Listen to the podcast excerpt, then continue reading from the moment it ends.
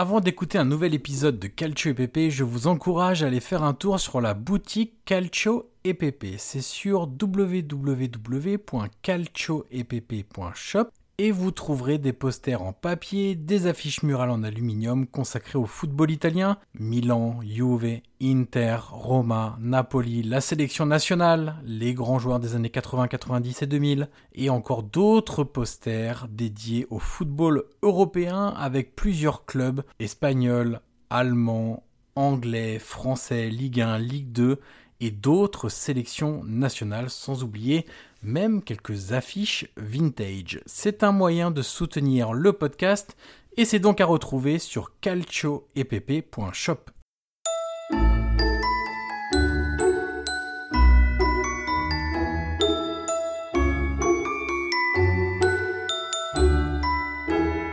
Bonjour à toutes et à tous et bienvenue sur le calendrier de l'avant du podcast Calcio EPP, le podcast 100% foot italien. Nous sommes aujourd'hui le 5 décembre et derrière la case numéro 5 du calendrier de l'Avent, il y a le 11 préféré des années 2000 de Johan, en l'occurrence moi-même.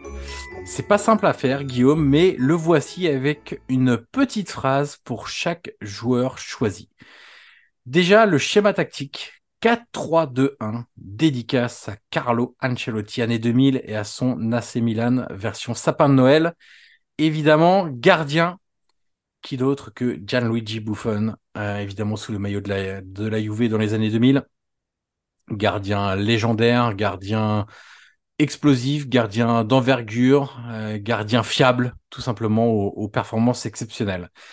Latéral côté droit, Javier Zanetti, Inter. Alors même si une partie de ces années 2000, il ne la jouera pas à droite, euh, mais j'ai choisi de le mettre à droite quand même. On l'a dit dans notre top 3 des, des et c'est un joueur extrêmement fiable. Euh, c'est chevauché, apporté énormément, capable de marquer, de se projeter. Donc euh, vraiment un, latéral plutôt offensif, mais avec une vraie culture aussi du travail défensif. Défenseur centraux, Alessandro Nesta, Lazio et Milan dans les années 2000, et Fabio Cannavaro, Parme, Inter Juve. C'est simple, j'ai choisi l'alliage euh, parfait, c'est-à-dire un défenseur relanceur et un défenseur stopper. Le relanceur, c'est Nesta, très à l'aise, ballon au pied, très élégant aussi, même s'il était évidemment très bon dans les duels défensifs. Et notre ami Cannavaro, bah, ballon d'or 2006, certes, mais surtout un stopper, euh, une rigueur défensive, une densité physique dans les duels, à faire péter un plomb à, tous les attaquants adverses, un marquage, une science du marquage, de l'anticipation également, bon dans le jeu aérien, alors que pas un immense par la taille défenseur italien. Vraiment, euh, quand on parle de, de défenseur à l'italienne, c'est parmi les premiers noms qui, qui, viennent en tête. Latéral à gauche, sans surprise, Paolo Maldini de l'AC Milan. Lui aussi, il a joué dans l'axe, mais je le mets côté gauche. Extrême qualité technique, pied droit, pied gauche, capable de centrer, de s'engouffrer sur le côté, de venir un petit peu plus à l'intérieur pour faire jouer les autres.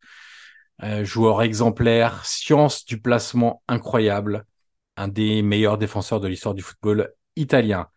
Le relayeur à droite, Daniele De Rossi, Roma. Alors vous allez voir, c'est un milieu asymétrique. Euh, à droite, on aura quelqu'un qui est plus un 6-8 et à gauche, on aura plus un 8-10. Euh, relayeur à droite, donc Daniele De Rossi, qui est pour moi la meilleure version dans les années 2000 de Daniele De Rossi. C'est-à-dire qu'à partir de 2010, quand il est passé milieu de terrain devant la défense, bah moi, il m'a moins plu. Je trouve que ça mettait moins en avant ses qualités de, de projection, de joueur capable de marquer de loin en s'approchant de la surface.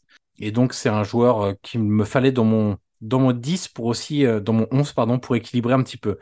Regista Andrea Pirlo, Milan, évidemment. Euh, qui d'autre que lui, pratiquement devant la défense, parce que sa capacité à faire jeu court, jeu long, à dicter le tempo, à avoir une vision du jeu incroyable, à être en plus dans la justesse technique ultime pour aller avec cette vision du jeu euh, si particulière. Joueur élégant également, capable de marquer sur coup de pied arrêté. Et ça, c'est très utile de tirer les coups de pied arrêtés et de les marquer ou de faire des bons, des bonnes passes décisives dans le jeu aérien pour ses euh, défenseurs et attaquants. Relayeur à gauche, je disais plutôt un 8-10, donc ça sera Clarence Sidorf du Milan, capable de jouer au milieu, mais un cran plus haut aussi. Euh, joueur total, qualité technique, extrêmement dense physiquement, très fort sur les appuis, difficile à bouger, difficile à lire parce qu'il avait des crochets intérieurs-extérieurs de grande qualité, énorme frappe de balle de Clarence Sidorf, donc un milieu de terrain euh, que je voulais absolument dans, ce 11. Et ensuite, j'ai deux joueurs derrière mon numéro 9. Donc mes deux joueurs, c'est deux numéros 10.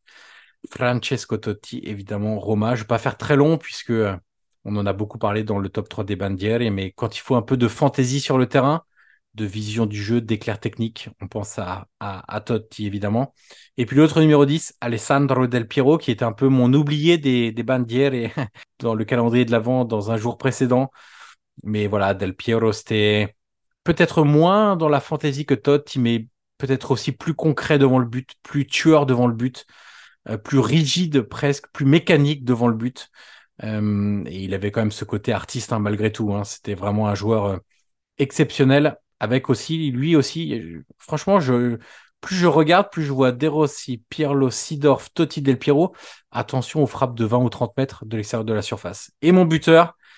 Alors même si c'est pas le joueur qui a fait le plus d'années dans les années 2000, difficile de passer à côté de Sheva, Andriy Shevchenko, évidemment, Milan parce que il était un buteur, un second attaquant, un joueur capable de marquer dans toutes les positions, un joueur aussi élégant, une vraie grinta qui courait partout en permanence, utile avec ballon, sans ballon. Euh, c'est pour moi un de mes attaquants préférés passé par le le championnat italien et donc je le voulais absolument euh, dans mon équipe.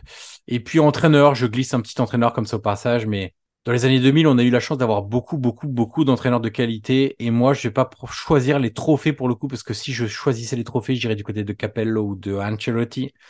Mais moi, le Spalletti de, des années 2000, euh, l'Udinese, la Roma, ça a été en termes de d'esthétisme mon maximum euh, depuis que je suis le, le, football italien. Et un peu plus tard, évidemment, on l'a retrouvé au, au Napoli. Voilà pour ce cinquième jour du calendrier de l'avant Calcio PP. C'était mon 11 préféré des années 2000. On se retrouve demain pour ouvrir une nouvelle case et cette fois-ci, c'est Guillaume qui parlera.